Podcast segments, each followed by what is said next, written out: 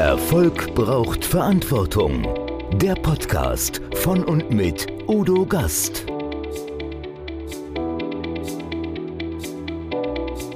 Podcast Folge 148. Jan Ortei. Informationsflut, Leseschwäche und KI. Das Buch bleibt Bestseller. Jährlich erscheinen mehr als 100.000 Bücher.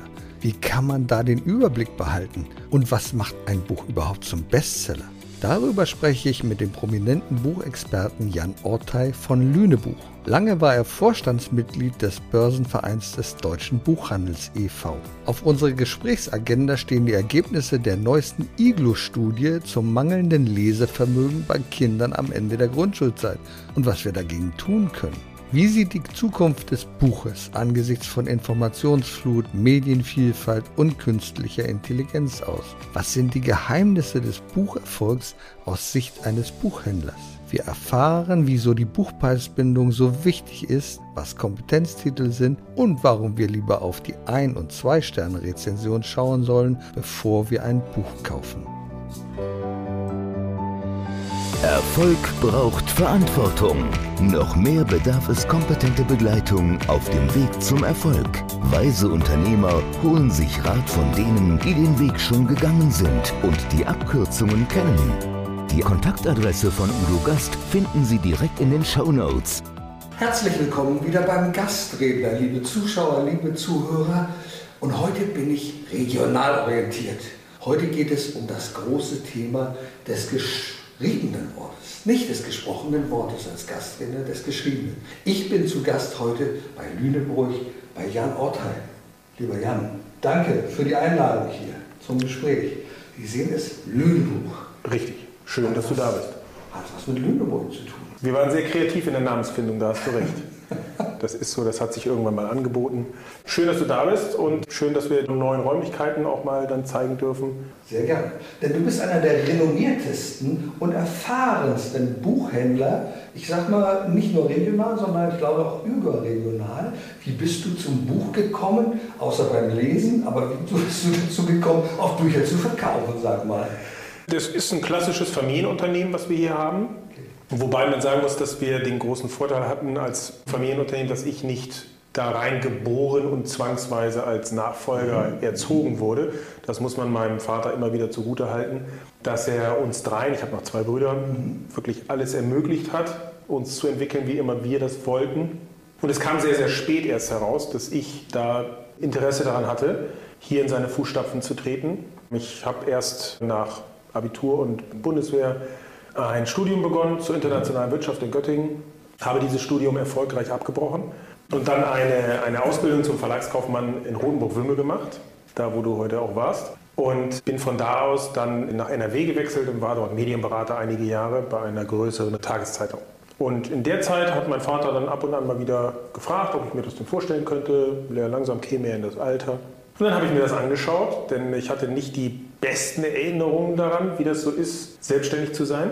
Wir hatten vorher in Bremen eine Buchhandlung, die mein Großvater gegründet hat, die mein Vater übernommen hat und dann weiter aufgebaut hat und mehr durch Arbeit und Abwesenheit glänzte als durch klassisches Familienleben. Und trotzdem hat mich das gereizt und fand ich es spannend und bin dann 2006 hier eingestiegen. Mhm. Denn mittlerweile hat er eine Buchhandlung in Lüneburg gekauft, äh, die dann später in Bremen verkauft und hat dann hier alles hin verlagert und von hier aus das Ganze gemacht und das aufgebaut weiter. Und 2006 bin ich eingestiegen ins Unternehmen und seit 2010 bin ich alleiniger Inhaber. Wie viele Bücher finden sich ungefähr jetzt im Laden? Etwas über 70.000. 70.000.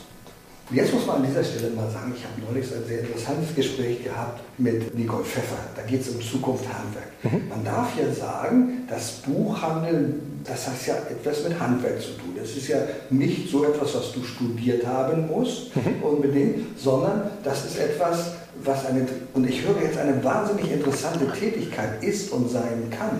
Und da muss man auch eigentlich Mut machen zu sagen, da sollten sich Leute durchaus entscheiden, auch in diesem Bereich zu gehen, oder? Ja, fünf Auszubildende. Ja. Wie ist die Bezeichnung dann, wenn die fertig sind? Buchhändler. Buchhändler. Ganz, Ganz simpel, Buchhändlerin, Buchhändler. Okay. Es ist ein klassischer Lehrberuf, es ist kein Handwerksberuf, mhm. wir sind ja keine Buchbinder, wir produzieren ja auch nicht, sondern wir handeln mit den, mhm. mit den Büchern. Es ist aber der, gerade wenn man jetzt über den gesamten Handel blickt, der akademische, der nicht akademischen Berufe, so kann man das, glaube ich, bezeichnen. Wir brauchen ein unglaubliches Wissen über Literatur, damit wir uns auch mit unseren Kunden auf Augenhöhe unterhalten können. Und wir haben den großen Vorteil, dass unser Sortiment sich mehrmals im Jahr wirklich komplett ändert. Also wir haben über, nein, mittlerweile sind es etwas unter 100.000 Neuerscheinungen pro Jahr. das wäre meine Frage. 100.000 genau. Neuerscheinungen Richtig. pro Jahr. Okay. Richtig. Und wir verstehen uns als Gatekeeper. Denn die Kundin und der Kunde, die zu uns kommen, die suchen ja nicht 100.000 Bücher. Die suchen auch nicht die 70.000, die wir im Haus haben. Die suchen nur eins. Und das muss das Richtige sein. Und das ist das Tolle daran, dass wir aus diesem gesamten, aus diesem gesamten riesigen Pool an Literatur erstmal selber auswählen, was wir für würdig erachten, bei uns im Haus präsentiert zu werden. Das ist ja anders als bei Filialunternehmen oder ähnlichem, wo es einen zentralen Einkauf gibt. Da wird da irgendwas hingestellt, das musst du dann verkaufen. Das ist bei uns nicht so. Jedes Buch, was bei uns im Haus ist, ist handverlesen. Und aus diesem, wo wir sagen, das sind die richtig guten Bücher, finden wir dann im Gespräch heraus, welches von diesen Büchern ist denn das, was genau jetzt für die Lebenssituation, für den Anspruch, für den Wunsch genau das Richtige ist. Unser Gespräch hat ja einen top aktuellen Hintergrund. Wir haben gerade gehört, dass in Deutschland die Kinder eine absolute Problematik und Leseschwäche haben. Und da müssen wir doch etwas tun dagegen. Die meisten gucken ja nur auf Handy, Spiele sind da interessant. Zwei Fragen. Hat der Buchhandel so, wie wir ihn jetzt kennen, noch Zukunft? Kann er konkurrieren mit anderen? Und das Zweite ist, was können wir tun, um junge Menschen mehr ans Buch heranzubringen? Also das Erste ist, natürlich haben wir eine Daseinsberechtigung, sonst hätten wir das hier nicht gemacht, sonst hätte ich die, die Investition auch nicht getätigt. Mhm. Es ist aber so, dass sich das wandelt. In der Tat, das wissen wir, beobachten wir natürlich schon in den letzten 10, 15 Jahren. Wir haben die Herausforderung dabei, dass die Wissensaufnahme immer kürzer wird. Also das wird man vielleicht noch kennen, wenn die Eltern früher die FAZ gelesen haben oder ähnliches. Die Schreibtische waren größer, damit die Zeitung wirklich komplett draufgepasst hat. Und da hat man sich einen halben bis dreiviertel Tag nur mit, mit diesem Printprodukt beschäftigt. Und das war eine Tageszeitung, also in dem Fall eine Wochenzeitung. Und die Wissensvermittlung wird immer kleiner. Wir sind ja nur noch Häppchen gewohnt. Wir kriegen also kleine Teaser, wir kriegen entweder kleine Texte oder am besten mittlerweile noch kleine Filmchen. Da wird es dann auch schwieriger, Wahrheitsgehalte auseinanderzuhalten, Fake News zu erkennen dabei. Und das ist etwas, was eine Herausforderung ist und da spielt die Iglo-Studie genau in die richtige Bahn. Das ist übrigens nichts Neues. Also ich habe mich mit Kirsten Boje schon vor ja. Ewigkeiten darüber unterhalten und wir haben gemeinsam ins gleiche Glas geweint, aber es ist nicht wirklich viel passiert dabei. Wir tun unser Bestes, um Leseförderung zu betreiben dabei. Wir haben beispielsweise an, an beiden Standorten, die wir betreiben, eigene Leseclubs für Kinder, wo wir spielerisch den Kindern Zugang zur Literatur geben. Wir sehen auch, dass dort der schulische Bereich dies überhaupt nicht leisten kann, was eigentlich notwendig wäre. Warum das so ist, ist nicht mein Thema, sondern mein Thema ist eigentlich zu sagen, was können wir ändern, wo setzen wir an. Wir haben gemeinsam mit der Stiftung Lesen ein tolles Projekt hier auch in Lüneburg, was sich Lesetüte nennt. Das heißt, jeder Erstklässler bekommt von uns eine Lesetüte ausgehändigt, wo ein Buch mit drin ist, wo ein Elternbrief der Stiftung Lesen mit drin ist, warum Vorlesen auch so wichtig ist. Und wir versuchen damit, also wir verteilen jedes Jahr über 1000 dieser Tüten an die Schulen, an die Kinder. Und wir versuchen damit natürlich in irgendeiner Form auch einen Beitrag zu leisten, um die Elternverantwortung wieder mehr zu fördern. Denn wir wissen, dass wenn die Eltern vorlesen, und da kann man drüber denken, über Gender, wie man möchte. Es ist elementar, dass das geschlechterübergreifend stattfindet, dass beide Elternteile vorlesen und ganz, ganz wichtig dabei ist auch, dass die Väter den Söhnen vorlesen weil wir diese Geschlechterrollen einfach auch im normalen Leben haben, im Familienleben. Vielfach ist es so, dass die Mutter für alles Häusliche zuständig ist und wenn es rausgeht, wenn Action ist, dann ist Papa gefragt.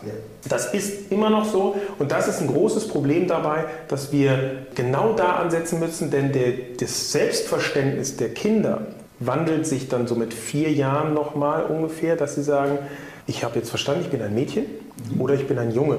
Und dann ist für mich wichtiger, was macht Papa als Junge und bei der Mutter eben andersrum. Und wenn der Vater dann nicht liest, wenn der Vater nicht vorliest, wenn diese Zeiten, dieses wirkliche intensive Vorlesen dabei, was ja ein, ein wunderschönes gemeinschaftliches Erlebnis ist, wenn das nicht stattfindet, ja, dann haben wir den auch weitestgehend verloren. Und ich glaube, da haben Eltern eine große Verantwortung. Nicht nur Eltern, sondern Großeltern. Wir sind ja zum Beispiel schon Großeltern. Mhm. Ich habe zwei Enkelkinder, drei Jahre und acht Jahre.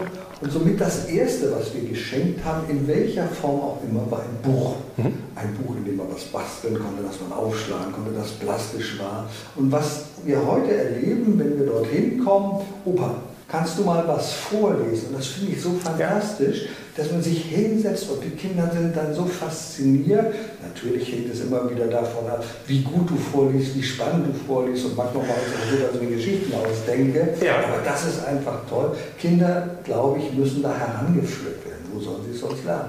Vollkommen richtig. Das Heranführen ist das Elementare, aber es ist nicht wichtig, wie du vorliest. Mhm. Das muss man auch ganz klar okay. sagen. Das ist überhaupt nicht wichtig, weil das für das Kind ein ganz, ganz enges, bindendes Erlebnis ist wenn sich ein Erwachsener Zeit nimmt, kindgerecht einem Kind etwas vorzulesen. Das ist immer toll. Egal, ob man jetzt der Meinung ist, man stottert viel oder man kommt nicht so ins flüssige Lesen rein. Das ist für das Kind völlig unabhängig, völlig egal. Und gleichzeitig jedes Mal neu vorlesen erleichtert natürlich dann auch das Lesen. Das heißt also, mit der Übung kommt der Erfolg. Und das hören wir immer wieder, dass man sagt, ich traue mich nicht so vorzulesen. Keine Scheu, wirklich keine Scheu, weil das, das Kind genießt dies, das saugt es auf. Und wenn man sich da verliest, ist auch wurscht. Aber jetzt mal eine Frage. Du bist ja einer großen, oder ihr seid ja einer großen Konkurrenz ausgesetzt. Audioformate, mhm. Fernsehen und Fernsehen ist ja schon fast auf dem absteigenden Ast. Das ist ja solche Sendungen wie ne, Sachen wie Netflix, also Look on Demand kann man sagen, Videos, Audios, alles ist da. Wie kann sich das Buch da durchsetzen? Was sind da die Erfolgsregeln? Ganz einfach. Also wenn, wenn man sich überlegt, wie oft das Buch schon totgesagt wurde, mhm. wir erleben eine Transformation des Buches, wir erleben einen Wandel weg von dem Informationsmedium oder von, dem, von der klassischen Art und Weise hin zu einem Effekt des ja, Luxusgut ist das falsche Wort dafür, aber ähm, was Haptisches. Du hast es. es ist, ja, das ist vor allen Dingen es ist Digital Detox. Also alles das, was du beschrieben hast, mhm. prasselt digital auf einen ein. Wir sind wirklich von morgens vom Aufstehen bis ins Bett gehen. Haben wir irgendein Device in der Hand, vor uns, sitzen davor, stehen davor, haben irgendwas, wo immer irgendwas plärrt. Und das ist das, was wir wirklich vermehrt feststellen, dass die Kundschaft, dass die Leute danach sich sehnen, abtauchen zu können. Und das schaffen sie alleine nicht. Dafür gibt es das Buch. Du vertiefst dich in den Text. Mhm. Es hilft einem auch immer dabei, weil dieses klassische Deep Reading, was kriegen wir digital nicht hin? Das wirst du selber kennen. Wenn du komplizierte, komplexe Sachverhalte am Bildschirm erfassen sollst, musst, druckst du es dir aus. Das ist der ganz klasse. So, und da macht dein Unterbewusstsein genau das Richtige. Mhm, genau. Es druckt aus, weil auch von den Hirnströmen her ist es bekannt, mhm. dass es komplett unterschiedliche Areale sind die angesprochen werden, ob ich auf einem Bildschirm lese oder ob ich auf einem gedruckten Text lese. Nun muss man natürlich sagen, im Video sicherlich kann man mal stoppen, aber die Information fließt so linear an dir vorbei. Wenn du ein Buch hast, kannst du blättern, du kannst hochschauen, du kannst nachdenken darüber, du kannst es vertiefen, du kannst woanders hinschauen, dann guckst du wieder ins Buch und dann bist du wieder ganz anders in diesem Thema drin. Diese Chance hast du beim Hörbuch nicht, dann müsstest du laufen, stoppen und schneller, langsamer und ähnliches. Das ist beim Buch viel individueller möglich. Das ist auch etwas, was natürlich das Buch auszeichnet mhm. dabei, auch in seiner Wertigkeit. Denn der gesamte Musikmarkt hat sich ja auch maximal verändert. Und wenn man sich überlegt, früher hat man sich hingesetzt, hat eine Schallplatte angemacht, mhm. hat die genossen. Und man wusste aber auch, dass nach einer halben Stunde muss ich, sonst geht die Nadel kaputt, muss ich halt aufstehen, ausmachen, wenden. Das war also auch ein konzentrierter Vorgang dabei. Man hat das wirklich genossen. Und durch die neueren Formate dabei wurde Musik immer mehr zum Hintergrundgeplänkel.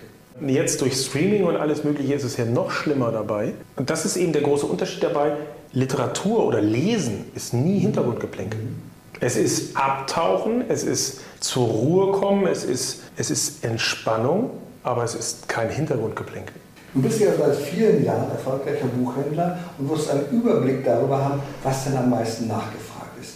Sind das Belletristik-Sachen, sind das Romane, sind das Kochbücher, sind das Ratgeber, sind das Sachbücher allgemein, sind das politische Bestseller? Was wird am meisten nachgefragt oder ist das ein Zeitgeist? Teils, teils. Wir mhm. haben natürlich den großen Block der Belletristik. Mhm. Das umfasst Romane genauso wie Kriminalliteratur oder Krimis. Und wenn man, wenn man die Belletristik nimmt, das ist immer das Kerngeschäft. Und dann haben wir Abstufungen dabei. Im Sommer ist es mal ein bisschen weniger Krimi. Zum Herbst hin, wenn Wetter wieder ein bisschen dunkler wird, dann darf da auch mal ein bisschen Blut reinkommen. Das ist wunderbar. Krimi ist absolut ungebrochen. Dabei immer noch unglaublich stark. Und das finde ich auch so, so spannend und faszinierend, dass Kriminalromane durch alle Schichten, durch alle Altersstufen, durch alle Geschlechter immer eine hohe Attraktivität haben. Ich kann das bestätigen. Meine Frau liest zurzeit die Heide-Krimis. Vielleicht können wir da kurz was drüber. Das ist ein regionales Krimi-Format. Ich weiß gar nicht, wie heißt die Autorin? Katrin Hanke. Katrin Hanke, so. Ich glaube, es sind mittlerweile zehn oder zwölf Bücher. Mehr. Meine Frau hat alle, mhm. alle der Reihe nach und die stehen auf der Wunschliste. Sie weiß es noch nicht, sie wird sie natürlich auch alle bekommen, aber die ist so vertieft da drin. Ja. Und dieser regionale Bezug, der ist so irre. Ach, guck mal, da waren wir auch schon. In diesem Restaurant. Ja, genau, in diesem Park ist das passiert. Und stell dir vor, in dem Park hat er das gemacht und das. Cool.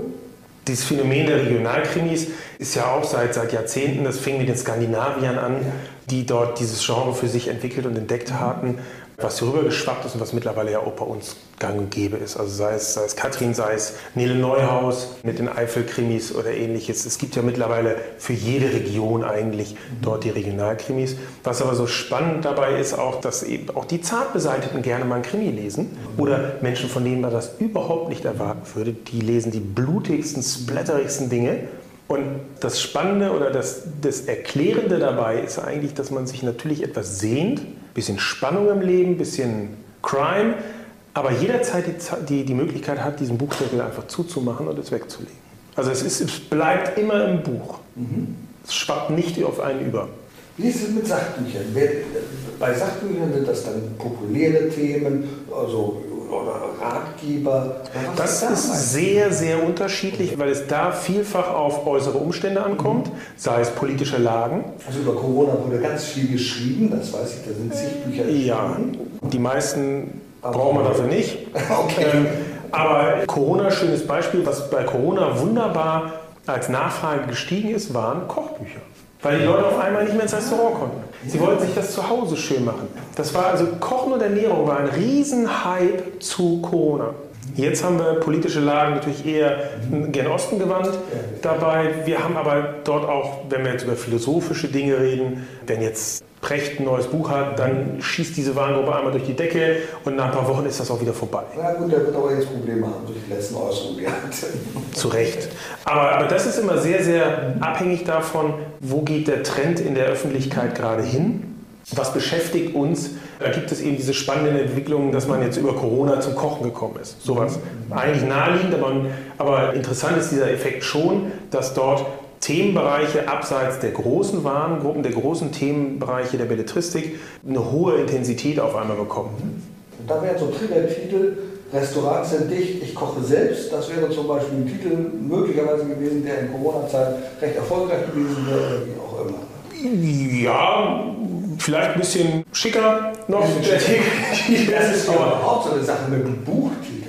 Da wird ja ein Haufen Gehirnschmalz ja. verwendet was schreibe ich denn da hin? Was für einen Titel machen wir? Genau. Aber da kommen wir dazu, du bist ja derjenige, der als letztes drauf schaut, was ist erfolgreich oder nicht. Was gehört dazu, um einen Bestseller zu schreiben? Viele meiner Kollegen ja. wollen Bestseller werden. Ich sage immer, ich habe auch jetzt das erste Werk veröffentlicht, ich will gar nicht Bestseller, ich will Best Reader werden. Ich möchte, dass mein Buch an meine Zielgruppe mhm. kommt, dass ich für die am meisten bieten kann. Also wenn ich ein Sachbuch schreibe über Wirtschaft, dann soll das niemand lesen, der sich eigentlich für Kochbücher interessiert. Das würde ja keinen Sinn machen. Also muss es auf die Zielgruppe passen. Was sind Natürlich. die Geheimnisse, um ja, erfolgreicher Autor zu?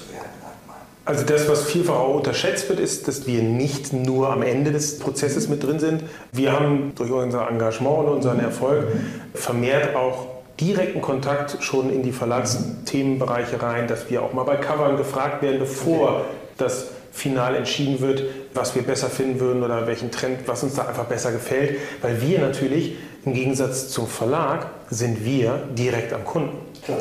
Und ihr kriegt äh, das direkte Feedback. So, und, und wir, wir wissen Amazon. Amazon wird euch nicht erzählen, was da gut läuft oder nicht. Das ist Amazon auch völlig egal. Ja, das glaube ich. Das muss man auch dazu sagen. Wir haben da also gute, gute Kontakte und werden dort vielfach involviert in diese Prozesse.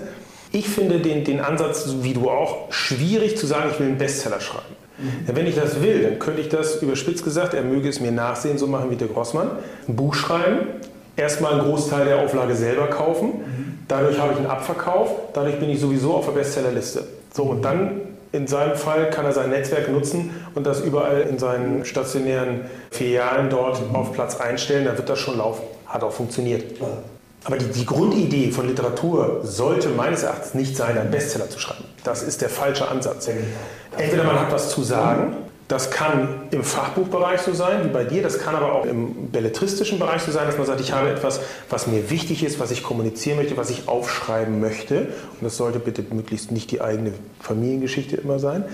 Und dann ist das erstmal mein Selbstzweck. Wenn das dann so gut ist, dass ich dort ein Publikum für begeistern kann. Mein Lieblingsbeispiel ist, habe ich vorhin schon mal einmal kurz erwähnt mit den Eifelkrimis, Nele Neuhaus. Nele hat abends, nachts geschrieben, hat normal tags gearbeitet und hat dann im Kleinsteigenverlag eine Erstauflage mal rausgebracht. Hat die dann, dann ist da über Umwege zur örtlichen Buchhändlerin mal so ein Exemplar gekommen. Die wiederum hat das dann einer Verlagsvertreterin in die Hand gedrückt und gesagt, guck mal, das ist doch toll. Und so kam dieser Stein ins Rollen dabei. Und so ist sie dann auch groß geworden als Autorin dabei, aber nie mit, dem, mit der Idee, das ist mein Business glaube, dass wichtig, natürlich ist der Inhalt, der Inhalt ist absolut wichtig bei so einem Buch, aber es ist auch die Haptik. Und zwar, wenn ich jetzt mal das eine oder ein Buch, andere Buch gesehen habe von Kollegen, die sagen, ja, ich habe das bei Amazon im Selbstverlag gemacht. Und dann sage ich, um Gottes Willen, ich nehme dieses Buch in die Hand und sage, flatter, flatter, flatter, das ist keine Wertigkeit für mich. Wir haben das anders gemacht. Darf ich vielleicht mal zeigen? Wir haben dieses Buch, das haben wir wirklich in die Hand genommen und das Feedback ist, das, ist, das hat eine tolle Haptik. Das ist, ein, das ist ein Buch, das hat schon eine Wertigkeit. Covergestaltung, alles, das gehört dazu, weil was macht denn der Leser, der hinkommt? Ich glaube, das Schwierigste ist, wenn diese Bücher so im Regal stehen. Da muss man wieder vorbei und sagen, aha, Erfolg auf Verantwortung, interessiert mich das oder nicht. So, wenn ein Buch aber ein gutes Cover hat und sich so schon verkauft, dann legt man es irgendwo hin. Und was macht der Kunde? Und sagt, ach, guck mal, hier, das sieht ganz nett aus. Und dann guckt er dann einfach rein. Ne? Und ich glaube, das ist ganz entscheidend, wie wirkt Cover, wie ist die Ansprache durch den Titel, Hast du vollkommen recht. Also Haptik ist, also wir, wir leben ja von Haptik. Mhm. Wir leben ja davon, sonst könnten wir ja nur E-Books verkaufen. Genau. Natürlich ist ein, ist ein Hardcover, so wie du es hier gemacht hast, versprüht eine hohe Wertigkeit. Du hast dann ja auch noch den Aufwand des Lesebändchens mhm. mit dazu genommen, was auch nochmal deutliche Mehrkosten bedeutet in der Herstellung, was aber diese Wertigkeit nochmal unterstreicht. Bequemlichkeit. Ich brauche kein Lesezeichen. Zack, das ist da ja. schon drin. Ne? Ja, aber das, das ist etwas, was, was wirklich den, das ist so die, die Königsdisziplin der Wertigkeit dabei. Mhm. Und äh, zum Glück hast du auf einen Schutzumschlag verzichtet. Ja, der zerfleddert sowieso nur und macht das Buch unansehnlich. Außerdem ist er nie da, wo er hingehört. Ja, früher war ein Schutzumschlag, mal wie der, wie der Name schon ja. sagt, dazu da, um das schön gestaltete Buchcover, was sich darunter verborgen hat, zu schützen. Mittlerweile ist es ja leider so, dass 90 Prozent der Bücher mit Schutzumschlag, wenn man den abnimmt, sehen die alle gleich aus. Das ist doof. Das ist sehr schade. Aber auch da erleben wir gerade eine Veränderung. Aber natürlich geht es um Haptik dabei. Aber ich wollte nochmal ähm, dazu kommen, dass du sagst, wenn es im Regal steht, ist schwierig. Wir im Buchhandel haben ja eine Abstufung. Okay. Da kann ich jetzt auch mal aus dem Nähkästchen plaudern. Eine Abstufung in der Verkaufsintensität, so nennen wir es mal, der Titel. Also das, was sich am besten verkauft, was sich am meisten dreht, was die höchste Relevanz hat, das kommt als Stapeltitel auf Tische. Das ist das, wo wir den Kunden, weil wir unglaublich viele Cover haben und dem Kunden optisch unglaublich viel zumuten. Denn, wir hatten es gesagt, wir haben über 70.000 Titel im Haus. Das ist fürs Auge der Super-GAU, weil jedes Buch anders aussieht und das, das, Auge weiß vielfach gar nicht, wo es sich mal ausruhen kann. Und das haben wir im neuen Ladenbau ja auch noch genau mit aufgenommen und wunderbar Ruhezonen geschaffen für Augen. Da soll der Kunde dann drüber steuern und sagen, oh, ah, spannend, warte mal, gucke ich mir an. Die zweite Möglichkeit für immer noch gut verkäufliche Titel, die aber eher dann direkt im Bereich der Warengruppe auch hingehören, ist die Rampe vor dem Regal. Die Rampe vor dem Regal. Wir haben ja klassische Regale mhm. und davor haben wir immer eine Rampe, so nennen wir die, also eine mhm. Ablagefläche. Ja. Und das, was dort liegt, das sind dann auch noch kleinere Stapel. Haben wir wieder die Frontalpräsentation, so nennen wir das. Also vorhin man frontal drauf gucken kann. Und wenn der Titel dann ins Regal wandert, dann ist es entweder im Bereich Belletristik oder Fachbuch mhm. eine Doublette für die Kunden, die gerne am Regal lang gehen, dass sie das dort auch finden. Mhm. In der Regel nach Autorenalphabet sortiert, morgens. Mhm. Was der Kunde daraus macht, das wissen wir. Und äh, also als Doublette, wo es auf der Rampe oder noch im Regal steht. Oder wir haben so einen, so wir nennen das dann Kompetenztitel, wo wir sagen, der gehört einfach ins Haus. Ist mir egal, wie doll der sich dreht, also wie schnell der Abverkauf dort ist. Den will ich einfach im Haus haben. Das gehört sich so. Dann ist es ein Kompetenztitel, der steht dort auch. Oder aber es ist etwas, was ausläuft, wo wir sagen, stellen wir da rein, fragt der Kunde nochmal nach, dann ist es auch weg und dann disponieren wir das einfach nicht nach. Nun gibt es ja eine Preisbindung im deutschen Buchhandel. Viele Kritiker sagen, nö, das ist ja völliger Unsinn, warum sollen wir das denn tun? Ich glaube, das ist eine sehr sinnvolle und sehr gute Sache, dass wir eine Preisbindung haben, dass ja. wir uns darauf verlassen können und sagen, also das Buch kostet 24,95, dann kostet es hier, dort und woanders ja. auch. Das ist elementar. Also diese, ohne die Buchpreisbindung würde es den Buchhandel stationär wie online nicht mehr in dem Maße geben, wie wir ihn gewohnt sind. Die Buchpreisbindung oder das Buchpreisbindungsgesetz, was es in Deutschland gibt, besagt, dass ein Buch immer den gleichen Verkaufspreis hat für mindestens die ersten 18 Monate nach Erscheinen. Es kann von Verlag verlängert werden. Und der Verlag setzt diesen Endkundenpreis fest, also den Verkaufspreis inklusive Mehrwertsteuer. Das führt dazu, dass man verlagseitig eine höhere Planungssicherheit hat. Wir wissen also, dass wir diese absoluten Bestseller, die wirklich millionenfach abgesetzt werden, für einen sicheren Preis am Markt platzieren können aus Verlagssicht. Wir haben dort dann den Vorteil für Kunden, dass es einfach keine, es gibt keinen Grund, woanders zu kaufen. Es gibt also de facto auch keinen Grund, irgendwo im Netz zu kaufen, außer Bequemlichkeit. Das Buch kostet immer das Gleiche. Das wissen die meisten nicht. Also ist auch hier schon mal Aufklärungsarbeit. Aber das Buch kostet immer das Gleiche. Ob ich in Reda Wiedenbrück, auf Sylt, München oder Amazon. Völlig Wumpe. Der Preis, den der Kunde bezahlt, ist immer gleich. Wenn wir das nicht hätten, hätten wir natürlich den Effekt, dass die Marktwirtschaft komplett durchschlägt, und das ist bei einem Kulturgut wie das Buch nicht klug. Denn der Verlag müsste bei jedem einzelnen Titel eine volle Kostendeckung erreichen können und wäre im vollen Preiswettbewerb. Wir kennen das aus anderen Ländern, sei es Irland, England, völlig egal, wo die Buchpreisbindung mal gefallen ist. Da ist es so, dass dort die absoluten Bestseller, also wir kriegen so eine Mainstream-Einheitssuppe. Das, was sich irgendwo gut verkauft hat, wird dann ein bisschen umgeschrieben, in anderen Verlagen auch nochmal rausgebracht. Wir haben also diesen, dieses Neue nicht mehr, diese Neuentdeckung. Es ist eine mehr oder weniger eine Einheitssuppe und das, was sich als Autorenmarke gut verkauft, das steht dann in Paletten bei Aldi, sonst irgendwo Edeka für ein Apfel und ein Ei, weil dann große Verkaufskonzerne sagen, ich kaufe 80.000 Stück, mhm. dafür bezahle ich dir aber auch nur so und so viel Cent pro Titel. Damit bricht das ganze Konzept zusammen. Es gibt auch diese, diese Bandbreite nicht mehr, weil Verlage einfach, und da würde im Zweifelsfalle dein Buch auch drunter fallen, sagen, das schaffen wir nicht. Wir können nicht gucken, wie sich das entwickelt, weil wir wissen, was wir an anderen Titeln an Ertrag erwirtschaften können, dann bringen wir es eben nicht raus. Das heißt also, die Titelvielfalt wird massiv eingeschränkt. Und die Mainstream-Sachen sind wahnsinnig billig. Und alles abseits des Mainstreams ist unglaublich teuer, weil dann jedes Exemplar alleine den vollen Deckungsbeitrag leisten muss, über alle Handelsstufen. Ausnahmen sind, wenn es sich um Mängelexemplare handelt. Leider wird das auch missbraucht mit diesen Mängelexemplaren. Wird ein Strich drunter gemacht, aber auch anderen Seiten. Aber äh, dann darf man es günstiger verkaufen. Oder wenn man es als Freiexemplare oder Rezensionsexemplare. Ja gut, Rezensionsexemplare sind ja Exemplare, die in der Tat an Fachpublikum, an Redakteure in der Regel verschenkt werden zum Zwecke der Rezension. Wir kriegen natürlich auch Leseexemplare als Buchhändler. Wir kriegen diese Leseexemplare weit vor Erscheinen des Titels in der Regel. Das ist das Schöne am Beruf. Wir kennen die Bücher dann schon. Aber alles andere, Mängelexemplare, ja. Also wenn Titel defekt sind und diese gibt es immer noch vielfach natürlich diese Schütten am Eingang, wo dann so Mängelexemplare drin liegen. Es gab ja früher auch noch sowas wie Joker, ich weiß nicht, vielleicht ja, erinnerst du dich da noch drin? Der Resteseller, so nannten die sich ja. Mittlerweile gibt es die stationär überhaupt nicht mehr.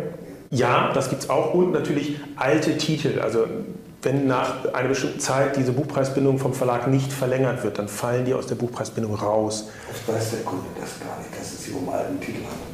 Naja, wenn er reinguckt schon, aber... Ja, aber der, der kann auch über Jahre okay. in der Buchpreisbindung bleiben. Wenn der Verlag das immer wieder verlängert, dann ist das so. Mhm. Dann bleibt das da drin. Und der Unterschied zwischen uns und einer Bibliothek beispielsweise ist ja, dass wir die neuen Bücher haben. Also bei uns haben wir einen extrem hohen Umschlag dabei auch. Wir haben Standzeiten für Titel. Wir versuchen also dort auch jedem Titel den Raum zu geben, den er braucht und den er, den er haben soll dafür, dass er sich entwickeln kann. Aber du wirst bei uns nie eine alte Kamelle finden. Das gibt es bei uns nicht. Und wir zeichnen beispielsweise auch nicht runter. Also wenn ein Buch defekt ist oder wenn es einfach nicht am, wenn wir es nicht geschafft haben, ein Buch an eine Leserin oder einen Leser zu vermitteln, dann sind wir der Meinung, dann liegt es nicht am Preis. Das ist durchaus richtig. So, und dann nehmen wir es aus dem Regal, damit wir Platz für Neues haben. Es gibt ja etwas, was wusste ich noch nicht, was ist das? Börsenverein des deutschen Buchhandels. Ja, wie viele von habe ich schon mal gehört. Was ist denn das eigentlich? Der Börsenverein des Deutschen Buchhandels e.V. ist unser Dachverband. Ah, und zwar, das ist etwas, was ein. Ein Berufsverband, man so? Ja, es ist in der Konstellation, wie wir es hier in Deutschland haben, weltweit einmalig. Mhm. Es verbindet nämlich alle drei Handelsstufen. Der Börsenverein des deutschen Buchhandels ist der Dachverband aller Verleger und Verlage, aller Zwischenbuchhändler und aller Buchhändler in Deutschland. Wir haben also die gesamte Wertschöpfung in einem Berufsverband. Das gibt es sonst nirgends. Und das ist wiederum auch die Besonderheit des Kulturgutes Buch, dass wir von vornherein gesagt haben, wir wollen nicht die verschiedenen Produktionsstufen oder die verschiedenen Handelsstufen gegeneinander aufbringen, sondern wir wollen als gesamte Branche in einem Verband mit einer Stimme erstmal intern ausbaldowern, was geht, was brauchen die einzelnen Akteure, um dann eine gewichtige Stimme an die Politik auch senden zu können dabei. Im April hat die Leipziger Buchmesse stattgefunden und jetzt im Oktober die Frankfurter Buchmesse. Die Frage sich, ob du da hingehst. Natürlich wirst du da hingehen, möglicherweise an allen Tagen. Ich weiß, die Hotelkosten, die schnellen dramatisch nach oben, ja. wenn du nach Frankfurt bist, ganz klar. Wie wichtig sind solche Messen auch für das Endpublikum, fürs Fachpublikum sowieso, da wird jeder Buchhändler hinschauen und sagen, was gibt es Neues, was wird sich verkaufen bei mir. Aber wie wichtig ist das für das Endpublikum? Also ich, jeder, der, der buchbegeistert ist oder literaturbegeistert, der sollte da mal hingehen. Okay. Wir müssen klar unterscheiden mhm. zwischen diesen beiden Messen für das Endpublikum. Leipzig ist eine Messe, die bei weitem nicht die Größe hat wie Frankfurt. Frankfurt ist die weltweit größte Buchmesse. Das ist gigantisch, ja. Volle fünf Tage, wobei nur drei Tage mit Publikumsverkehr. Genau. Der, Rest ist, äh der Rest ist dem Fachpublikum vorbehalten dabei, äh, was, was auch wichtig ist, weil man, also du hattest gefragt, ich gehe nie an allen Tagen auf eine Messe, ich gehe immer nur dann, wenn möglichst wenig normales Publikum da ist, weil das für mich eine Arbeitsmesse ist. Ich muss vor allen Dingen auch dahin kommen. Und die Gänge sind dann so voll, dass ich nicht von Termin zu Termin komme in der Geschwindigkeit, wie ich es müsste. Aber Leipzig ist eine wunderschöne Messe, toll familiär, auch verlagsseitig viel entspannter als Frankfurt. Frankfurt ist immer ein bisschen stressig und hektisch. Und in Leipzig ist jeder Tag Publikumstag. Also da kann man schon ab Donnerstag hin und das ganze Wochenende durch. Freitag, Nachmittag und Samstag sind so die, die Worst-Case-Tage, wo dann auch gerne mal das Messegelände, ich weiß nicht, ob du es kennst, in Leipzig, da wird das Messegelände mal gesperrt weil so viele Menschen dort sind, also in den Hallen sich bewegen, dass gesagt wird, so, jetzt machen wir einen Cut, jetzt werden die Röhren geschlossen, weil sonst überhaupt nichts mehr geht. Für die, für, ja, genau, für die Leipziger Buchmesse waren wir ein bisschen zu spät ja. in der Erscheinung. Außerdem hat der Verlag gesagt, der Mentoring Media Verlag, naja, wir wissen noch nicht, ob das da das richtige Publikum ist, aber auf der Frankfurter Buchmesse natürlich, und das wird möglicherweise auch ein Workshop von mir geben ja. und ähnliche Dinge. Genau, Frankfurt, wie gesagt, um ein Vielfaches größer das Messegelände ist auch um ein Vielfaches größer, es verläuft sich ganz gut, wobei wir die Publikumsverlage dort in bestimmten Bereichen haben, sodass auch die Wege für Endbesucher, für die Endkunden dort machbar sind. Es gibt eine unglaubliche Vielzahl an Veranstaltungen. In Frankfurt findet der gesamte Rechtehandel auch statt. Da gibt es also Hallen, die sind nur für Rechtehandel vorgesehen. Da gibt es so kleine Kapuffs wie so Habenstelle und dann werden dann die, die Lizenzen für für Bücher gehandelt und sie ist stressiger. Kann ich als Buchhändler sagen, wir haben ja keine Stände, sondern wir gehen zu den Verlagen und kommunizieren dort. Wir kaufen da auch nicht mehr ein. Also das war früher mal so, da gab es noch Börsen. Das passiert nicht mehr. Wir kaufen ein, wir, die Verlagsrepräsentanten kommen zu uns ins mhm. Haus, wir gucken schon vorher, was es gibt. Für uns ist das ganz wichtig, gerade für, für mich, weil ich alle Entscheider dort vor Ort habe. Ich kann also an einem Tag zehn Termine abhandeln, wo ich normalerweise eineinhalb Wochen in Deutschland unterwegs wäre. Jetzt lass uns mal über ein Thema sprechen, das ich sehr wichtig finde. Viele kaufen sich ihre Bücher bei Amazon, weil sie sagen, oh, ich gucke erstmal die Rezensionen an. Mhm. Darf ich da immer vertrauen? Ich glaube nicht auf diese ganzen Rezensionen, die da stehen. Da gibt es doch viele gekaufte Rezensionen, oder? Rezension ist immer so ein, so ein, so ein Ding. Ich würde da nicht drauf vertrauen. Ich traue mir natürlich kein Urteil zu, was davon gekauft ist und was nicht. Also an, an, Skandalen und das ist ja hinlänglich bekannt, da muss man einfach nur mal ins Netz schauen. Wenn ich mir, also wenn ich auch mal abseits dessen, abseits von Büchern mal in Online-Shops schaue, dann interessieren mich in der, in der Regel in der Tat immer nur die eine, zwei Sterne Bewertung. Das ist das, was mich interessiert. So ähnlich mache ich es auch. Weil der Rest, also ab vier Sterne aufwärts, ist ja sowieso wurscht. Denen gefällt das ja. Mhm. Ich will ja wissen, was nicht gut ist. Ich will ja nicht, also mir gefällt es ja grundsätzlich auch, sonst würde ich mir die Rezension ja gar nicht angucken. Aber ich will halt gucken, was, was hat nicht funktioniert. Und im Buchbereich gibt es dort viele Beispiele, wo das nicht sauber gelaufen ist und wo es auch immer noch nicht sauber läuft dabei. Es gibt Agenturen, die machen nichts anderes als, als tausendfach zu rezensieren. Was mich immer ein bisschen nachdenklich stimmt, wenn ein Buch am Tag der Veröffentlichung schon 30 bis 100 Rezensionen hat und das weitgehend positive sind, dann frage ich mich, wo kommen die, haben die das alle schon vorher bekommen? Das ist dann ein bisschen verwundert. Man weiß es. Man weiß es in der Tat nicht. Natürlich können das auch, um es positiv zu drehen, können Rezensionsexemplare versendet werden an Buchblogger oder ähnliches. Das ist alles möglich. Ich finde aber auch in der Masse der Rezensionen sind auch 30 Stück so mhm. wurscht. Das ist nicht der große Wurf dabei. Mhm. Es gibt aber noch andere Möglichkeiten, dort Bestseller zu platzieren, um dann am Erstverkaufstag auch gleich da hochzukommen. So wie ich es vorhin schon mal gesagt hatte, dass man Teile der Auflage am Tag des Erscheinens gleich mal aufkauft. Und noch ein Thema. Ich glaube, das ist ein großer Hype im Moment. Wir sprechen sehr über AI, Artificial Intelligence, KI, künstliche Intelligenz. Es gibt mittlerweile von meinem Kollegen Kai Spießerbach eins der ersten Bücher, Texten mit KI, mit ChatGPT. Und wie, wie siehst du das? Wird das den Buchmarkt oder den Autorenmarkt verändern? Müssen wir aufpassen, was da passiert? Ist das überhaupt eine ernstzunehmende Konkurrenz, eine Hilfestellung? Was ist das, was da passiert? Das ist auf jeden Fall eine wahnsinnige Herausforderung mhm. für alle. Für Autoren, Verlage, Buchhändler, Leser. Das ist etwas, was wir im Moment noch nicht einschätzen können. Wir sind ja dabei, auch unter anderem mit Nina George zusammen, über das EU-Parlament einen Gesetzentwurf vorzubereiten oder, oder dort mitzugestalten, der sich mit AI beschäftigt. Das ist das, er, also das, das erste Mal, dass ein, ein Parlament überhaupt weltweit das macht.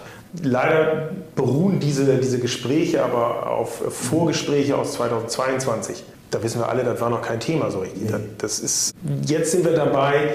Jetzt habe gerade vor ein paar Tagen ist ein Rezeptebuch rausgekommen. Ich weiß nicht, ob du das weißt, von einem durchaus renommierten Verlag, also Zeitschriftenverlag, was komplett auf KI basiert. Ich habe davon gehört. Und das ist etwas, wo wir natürlich dann gerade im Bereich der, der, wenn wir dort bei Special Interest oder Fachbuch bleiben, das ist etwas, wo ich große Angst habe, dass wir zum einen Autorinnen und Autoren oder Fachautoren verlieren werden, mhm. weil sie nicht mehr gehört werden können, gleichzeitig uns aber auch nicht weiterentwickeln können. Weil wir ja dort mit, mit also die künstliche Intelligenz basiert ja de facto auf dem, was schon da ist. Da können dann auch Schlussfolgerungen gezogen werden über die KI. Da gibt es aber nur zwei, in meinen Augen nur zwei Möglichkeiten. Entweder sie nimmt das auf, was schon geschrieben wurde, dann ist es nichts Neues, mhm. oder sie folgert falsch. Und dann haben wir natürlich etwas, wo wir ein Riesenproblem haben, weil das Gedruckte vielfach einfach noch eine andere Wertigkeit hat. Und dann kommen wir wieder zum Beginn des Gespräches, dass wir zusehends, dass es schwieriger wird, dort zwischen echt und fake zu unterscheiden bei. Und das betrifft ja nicht nur das Buch, wir haben auch Hörbücher beispielsweise. Mhm. Ich weiß, Emma Watson. Ja, ja, klar. Hast du mitgekriegt, dass sie dort ihre Stimme genommen haben über die KI und ja. Hitlers Mein Kampf als Hörbuch mit ihrer Stimme das habe ich vor, haben vorlesen lassen? Nicht, äh, gehört, das war unglaublich. Das ist die große Gefahr, der wir gerade ausgesetzt sind. Und deswegen bin ich auch der Meinung, dass wir das sehr stark reglementieren müssen. Viel stärker, als, glaube ich, den meisten lieb sein wird. Aber es ist etwas, was, uns, was wirklich unsere Grundfeste erschüttern kann. Und was die Welt relativ einfach aus den Angeln heben kann was wir, glaube ich, dann nicht mehr eingefangen bekommen. Wir merken das an den ganzen Fake News, die draußen passieren, ja. dass ja politische, nicht nur politische Parteien, sondern nehmen wir mal den aktuellen Angriffskrieg der Russen, wie viel Falschinformationen dort verbreitet werden, um die Menschen einzustimmen mit einer bestimmten Meinung um etwas. Und wir können es ja alle gar nicht überprüfen. Nee, aber das ist Propaganda. Das hatten wir, das kennen wir ja schon das seit 500 Jahren. Das ist ja, ja nichts Neues. So geschickt gestaltet, so geschickt gestaltet mit Blogbeiträgen und ähnlichem, ja. dass du gar nicht weißt und sagst, ach guck mal, das ist ja interessant, was der da erzählt, habe ich noch gar nicht gehört. Aber du kommst ja immer wieder auf diesen Punkt der Bildung zurück. Ja, ja, wenn du keinen Faktencheck machst, wenn du nicht weißt, wie du einen Faktencheck machst, wenn du nicht mehr lange Texte und, und fundierte Texte lesen kannst oder willst, dann bist du immer empfänglicher dafür. Dann ist es viel leichter, dich zu verführen. Und das schönste Beispiel ist ja immer noch diese Absurdität, die wir zu Corona ja überwiegend hatten, dass eben die Systemmedien oder Mainstream-Medien oder ähnliches da verteufelt werden und die Leute zusehends in ihren kleinen Filterblasen unterwegs sind, wo sie sich ja auch nur gegenseitig befruchten. Und das ist, ja, das ist ja genau der gleiche Effekt, als wenn ich jetzt von außen eine Fehlinformation bekomme. Die passt dann in mein Weltbild, die muss nicht stimmen, aber die passt erstmal in mein Weltbild, deswegen finde ich die schon mal gut. Mhm. Und die wahre Information, die mir vielleicht aber nicht gefällt, und die Realität ist manchmal so, dass sie mir nicht gefällt, die strafe ich dann ab und blende sie aus. Und das ist etwas, wo wir, wo wir, da sind wir bei der Iglu-Studie schon wieder, da sind wir bei der Lesekompetenz, da sind wir bei Faktencheck, da sind wir bei, bei Umgang mit Medien, was alles wirklich erlernt werden muss. Und wo wir einige Jahrzehnte aufzuholen haben, weil dieses Erlernen viel zu selten mit den Kindern gemacht wird und viel zu wenig. Lieber Jan, du bist ja ein ausgewiesener Experte. Vielleicht zum Schluss noch einmal dein Statement.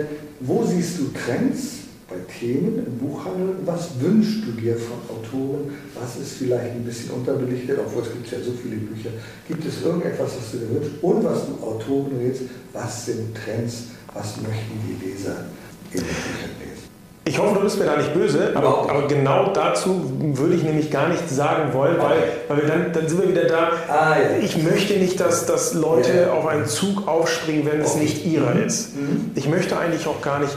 Also Literatur ist etwas, was sich entwickelt. Literatur ist etwas, was, was aus einem herauskommen muss. Und nur weil ein Thema gerade en vogue ist und ich dann sage, ja, dazu schreibe ich jetzt was, kann ich machen, Vielleicht habe ich dann auch einen kurzen Erfolg damit, aber es ist nichts Substanzielles, es ist nichts, was in irgendeiner Weise die Debatte vielfach bereichert oder, oder dort Themen nach vorne bringt.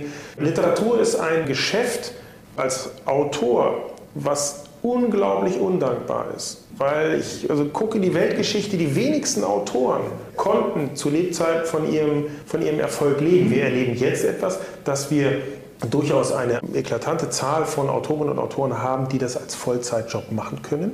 Aber der überwiegende Teil macht es mit Herzblut und hat irgendwann vielleicht Erfolg oder hat zumindest eine, eine persönliche Genugtuung aus dieser Literatur. Ähm, da sollte aber der, der wirtschaftliche Erfolg nicht im Vordergrund stehen. Ach, ich finde das so toll, weil es ist eigentlich die Antwort, die ich mir gewünscht habe.